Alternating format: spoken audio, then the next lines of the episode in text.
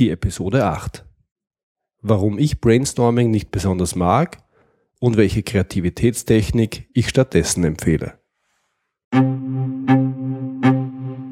Sie sind ein Problemlöser? Sie wollen einer werden?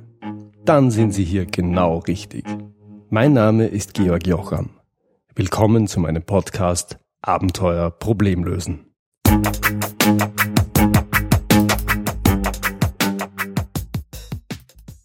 Wenn Sie ein Problem haben, das Sie lösen wollen, dann brauchen Sie unter anderem Offenheit und Kreativität. Und Sie brauchen beides vor allem an zwei Stellen im Problemlösungsprozess. Erstens, wenn es darum geht, ein Problem zu verstehen. Und zweitens, wenn es darum geht, Lösungsoptionen zu erarbeiten. Beim zweiten Punkt Lösungsoptionen ist das jedem sofort klar. Na sicher, wir brauchen ja kreative, innovative, neue, besondere Lösungen. Aber beim Verstehen eines Problems? Ich bin der Meinung, dass Offenheit und Kreativität auch beim Verstehen eines Problems sehr wichtig sind. Wenn es ein Problem gibt, dann kommt einem meist sofort eine mögliche Ursache für das Problem in den Sinn. Wir Menschen scheinen da eine Art von Automatismus eingebaut zu haben, und der geht ungefähr so es gibt ein Problem A, dann muss die Ursache B sein. Oder auch, es gibt ein Problem X, sicher ist Y schuld. Häufig liegen die Ursachen für ein Problem aber woanders, als man im ersten Moment meint. Und wenn Sie sich nicht um Offenheit bemühen, dann kommen Sie gar nicht darauf, dass es eine andere Ursache als die offensichtliche überhaupt geben könnte. Und Kreativität Kreativität brauchen Sie, um auf andere mögliche Ursachen zu kommen, als die naheliegende Ursache, die Ihnen sofort einfällt. Unterschätzen Sie dabei bitte den ersten Schritt nicht, also offen für anderes als das Offensichtliche oder das Naheliegende zu sein. Zum einen kostet es Überwindung, eben nicht dem Impuls oder dem Gedanken zu folgen, den uns unser Kopf oder unser Bauch vorgibt. Zum anderen kann es Widerstand geben. Wenn Sie in einer Gruppe sind und jeder eine Meinung zur Ursache hat und diese Meinungen auch noch in die gleiche Richtung weisen, warum bitte soll man dann noch darüber nachdenken, was sonst noch die Ursache sein könnte? Mit Statements wie diesem sind Sie möglicherweise konfrontiert. Die Antwort ist einfach. Wenn wir nicht die richtige Ursache oder die richtigen Ursachen identifiziert haben, dann lösen wir das Problem nicht. Eine solche gedankliche Schleife zu Beginn, also zu dem Zeitpunkt, wo es um das Verstehen des Problems geht, kostet zwar Zeit. Allerdings ist es sehr gut investierte Zeit, wenn man im Anschluss in die richtige Richtung läuft.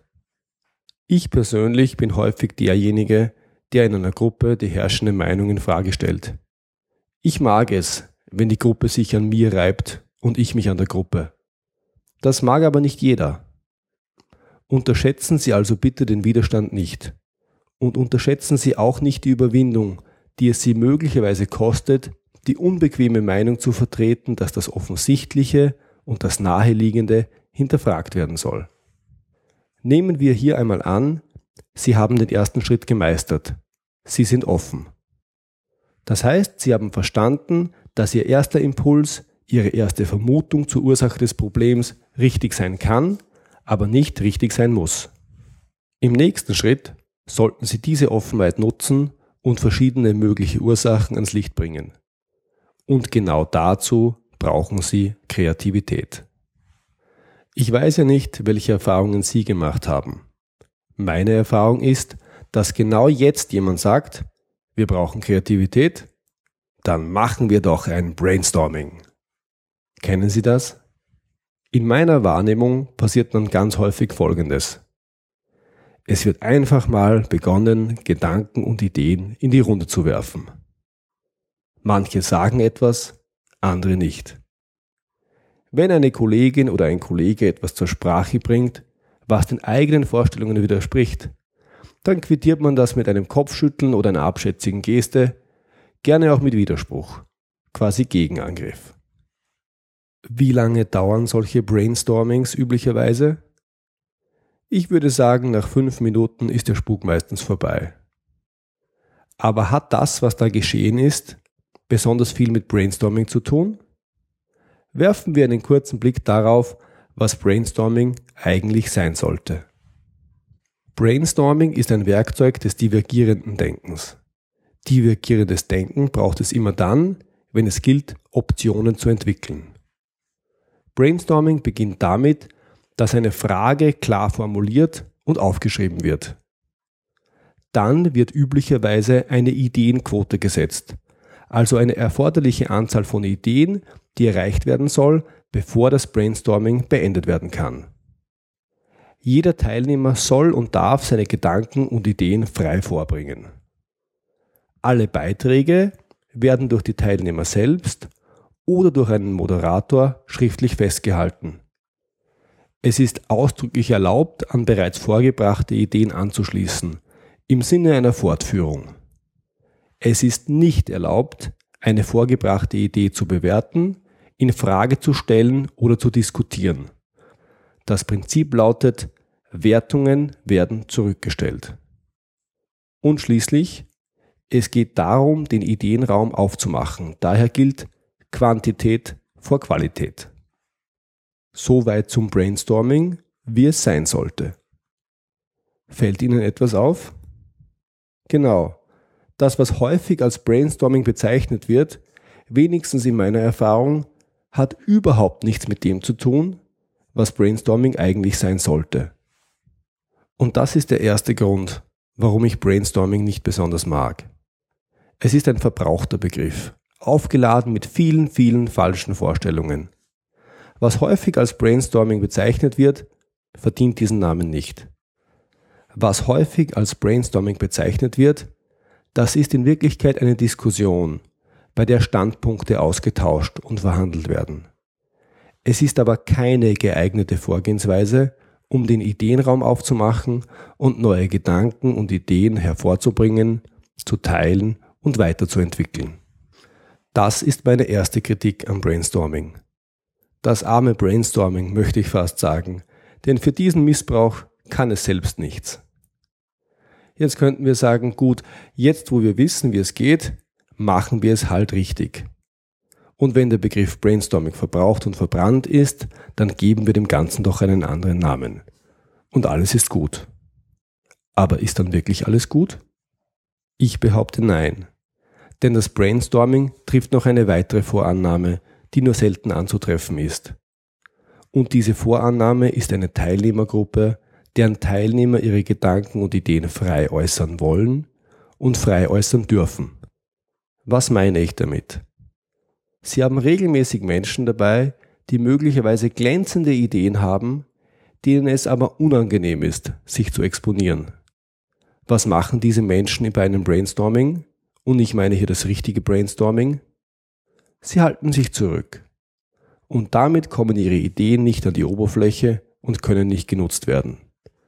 Selbst wenn es einen Moderator gibt, der sie aktiv einbindet, kann es sein, dass sie nur bereits vorgebrachte Ideen unterstützen, nicht aber ihre eigenen Ideen vorbringen.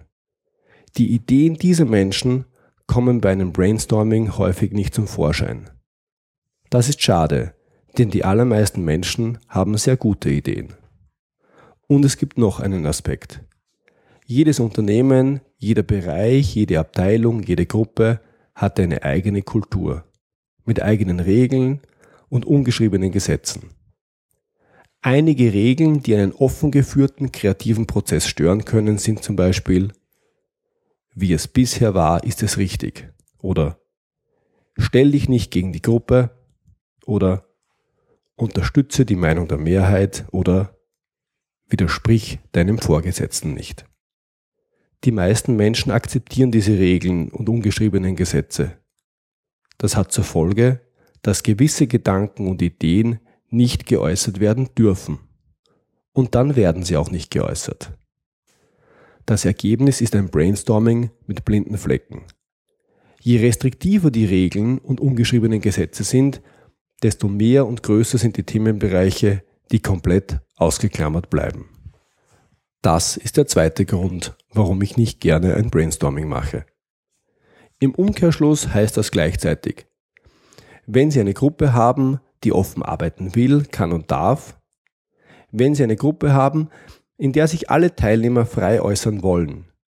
Wenn die ungeschriebenen Regeln und Gesetze Sie nicht an der Arbeit hindern, dann machen Sie ruhig ein Brainstorming. Aber nur dann. Wenn das nicht der Fall ist, und es ist in den meisten mir bekannten Fällen nicht der Fall, dann mache ich lieber etwas anderes, nämlich ein Brainwriting. Brainwriting ist die ruhige Form des Brainstorming. Und es funktioniert überraschend einfach. Die ideale Gruppengröße sind sechs Teilnehmer. Es können aber auch mehr oder weniger Teilnehmer sein. Wie beim Brainstorming beginnt das Brainwriting damit, dass die Frage klar formuliert und aufgeschrieben wird. Jeder Teilnehmer erhält ein Blatt, das in drei Spalten und drei Zeilen unterteilt ist. Jeder Teilnehmer schreibt drei Gedanken oder Ideen zu der vorgegebenen Frage in die drei Kästchen der obersten Zeile. Nach fünf Minuten werden die Blätter getauscht, im Uhrzeigersinn gegen den Uhrzeigersinn oder kreuz und quer. Dann sieht sich jeder Teilnehmer die Gedanken und Ideen in der ersten Zeile an und schreibt darunter, also in die zweite Zeile, in jedes der Kästchen einen darauf aufbauenden Gedanken oder eine darauf aufbauende Idee. Nach fünf Minuten wird nochmals getauscht und die dritte Zeile befüllt. Das Ergebnis sind neun Gedanken und Ideen jedes Teilnehmers auf drei verschiedenen Blättern. Diese Technik hat zwei Vorteile gegenüber dem Brainstorming. Sie gibt den eher zurückhaltenden Teilnehmern eine Möglichkeit, ihre Ideen einzubringen, ohne sich zu exponieren. Und sie kommt durch die vergleichsweise anonyme Vorgehensweise auch zu Gedanken und Ideen, die eher nicht laut ausgesprochen würden, weil sie den ungeschriebenen Regeln widersprechen. Am Ende einer solchen Übung haben Sie also viele Gedanken und Ideen, vielleicht sogar zu dem einen oder anderen Tabuthema und sie haben Gedanken und Ideen aller Teilnehmer. Und damit haben sie erreicht, was sie wollen. Sie erinnern sich. Es geht darum, ein Problem besser zu verstehen und möglichst viele mögliche Ursachen auf den Tisch zu bringen.